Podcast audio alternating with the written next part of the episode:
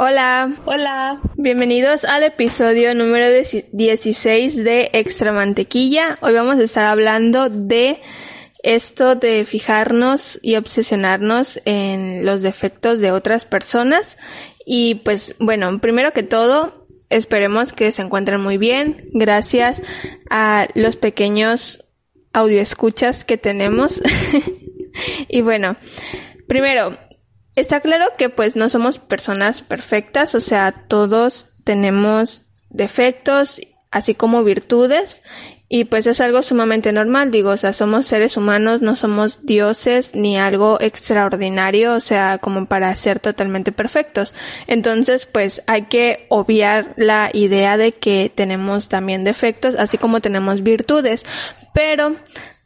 siento que muchas veces ignoramos este, este hecho, pues, de que así como tenemos virtudes, tenemos defectos. Y no solo lo ignoramos en nosotros, sino que también lo ignoramos en otras personas. O sea, de que no aceptamos de que tal vez otras personas tengan defectos o que tengan errores y muchas veces también ignoramos que nosotros tenemos errores, o sea, como que nos fijamos o nos las vivimos fijando en los errores y defectos de otros pero no vemos también que pues igual y nosotros tenemos algunos y se nos hace más fácil señalar los de otros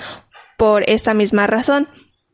Pero también hay personas a las que se les hace difícil, o sea, así como que todo el tiempo están viendo en qué se equivocan otras personas o los defectos que tiene todo mundo y no son capaces de ver lo bueno que pueda tener las personas. Entonces esto también supone como que un problema. Bueno, uno de los factores que influye en todo este fenómeno que acaba de describir Gaps es la proyección desde el punto de vista psicológico o más bien desde la, según la teoría psicoanalítica, la proyección es el hecho de atribuir a otras personas eh, sentimientos, actitudes o características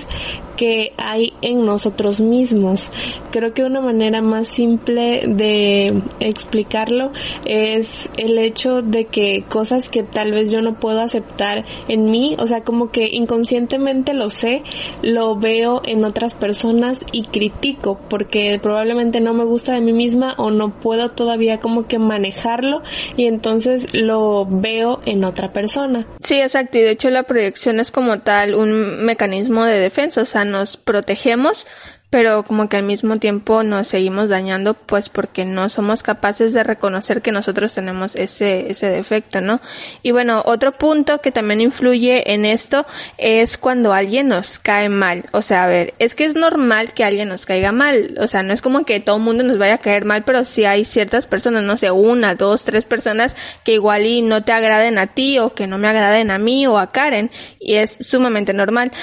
Pero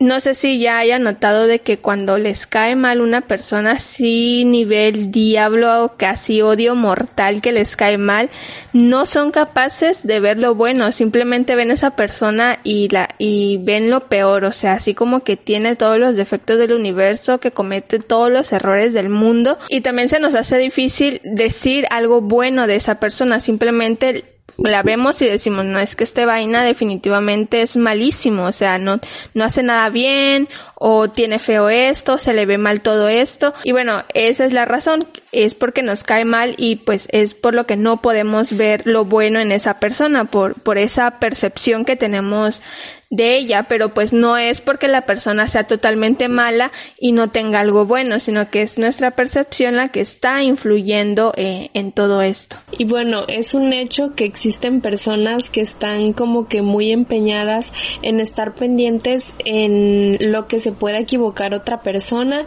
como que vigilando los movimientos de, no sé, un compañero de trabajo, de un amigo, de un político, de quien sea, vigilando todos sus movimientos para ver en qué momentos se equivoca y entonces lo puede atacar. El problema aquí es que por lo regular cuando esta persona, digo la persona que siempre se enfoca en ver como todo lo malo o todo lo diferente, expresa lo que no le gusta o lo que le parece mal, por lo regular no lo hace de manera correcta, porque bueno, si está bien, por ejemplo, si si queremos opinar, está bien, pero hay que tener cuidado eh, con cómo opinamos, porque a veces no lo hacemos con buena intención, sino solo nada más como que para estarle restregando a la otra persona en la cara en lo que se equivoca. Y esto es muy desgastante para las personas que están alrededor de esta persona. De verdad, pues sí es una actitud que lastima a otras personas y hay ocasiones en las que, bueno, yo, a mí se me ocurre en un ambiente de trabajo o en un ambiente, no sé, en un equipo de la escuela, es muy desgastante no poder salirte porque a fuerzas tienes que trabajar con una persona así. Sí, de hecho, o sea, el punto de, de este episodio es justamente eso, de que, pues, todos lo hemos hecho, o sea, hay que ser sinceros, todos en algún momento de pronto señalamos los defectos de otra persona o hablamos de que una persona nos cae mal y, y obviamente les, le estamos señalando los defectos que tiene o que se le ve mal esto y el otro. Y de pronto lo hacemos así de forma inconsciente ya nos vemos hablando con otra persona mal de, de algún, alguna otra persona. Y es pues hasta cierto punto lo considero normal, pero es que como comenta Karen, o sea, de verdad es que hay personas que ya están empeñadas, como que es su, su pan de cada día de verdad estar ahí recalcando en que la caga la otra persona, que hace mal, los defectos que tenga, y pues sí, como dice Karen, es súper desgastante. Y bueno, yo he vivido y he convivido más bien con personas así y pues sí es muy muy desgastante estar soportando todos los mm, que todo lo que hable sean palabras negativas pues que no pueda decir nada bueno y pues sí sí es desgastante. Y bueno por esa misma razón es como que queramos que estemos satanizando este tema o sea porque como ya les dije pues todos en algún momento lo, lo hemos hecho. Pero pues es que tampoco es saludable que no podamos percibir cosas buenas en las personas. De hecho, yo antes era de ese tipo de personas, así como que todo el tiempo estaba ahí tirando el hate mundial, pero un día dije, o sea, güey, es que aquí, a ti qué te importa, o sea, no te está afectando directamente lo que haces a otra persona y pues sí, todos somos imperfectos y pues igual y los errores de otra persona o sus eh, defectos no nos eh, afecten directamente, ¿saben? Entonces es como que para qué nos vamos a estar ahí martirizando la vida pues señalándole los defectos a la persona, o sea, que igual y ya lo sabe, así que mejor hablemos de otras cosas. Entonces, pues sí, no es saludable. Y siento que por otra parte, igual y antes de señalar los defectos o errores de otras personas, igual podríamos pensar en lo que tenemos nosotros. Algo que siento que es importante mencionar de esto es que no afecta únicamente a las personas que reciben las críticas, sino que es una actitud que impide crecer incluso a la persona que es quien se dedica a estar fijándose únicamente en lo malo, porque por lo regular son personas bastante cerradas de criterio y que no aceptan lo diferente. Y yo creo que cuando pierdes esta flexibilidad o esta curiosidad por lo diferente,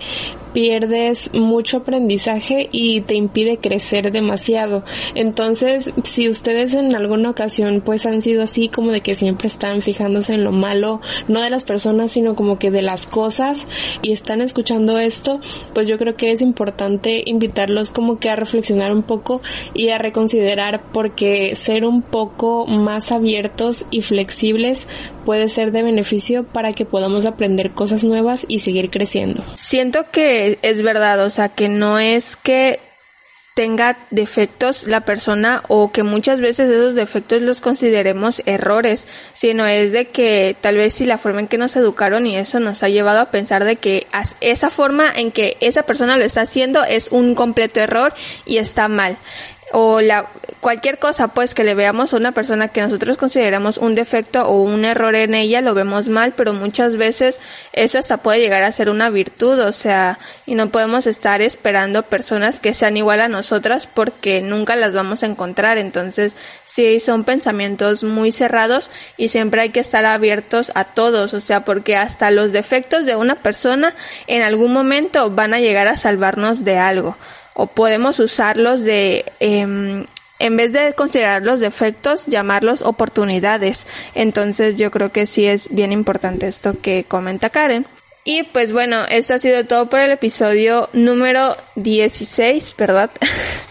Luego se me va el avión y yo digo 15 y no es el 15, es el otro y bueno, ya. Sí, pues ya fue todo por este episodio. Esperemos les haya gustado mucho. La verdad es que lo queríamos algo así como una platicadita o algo así.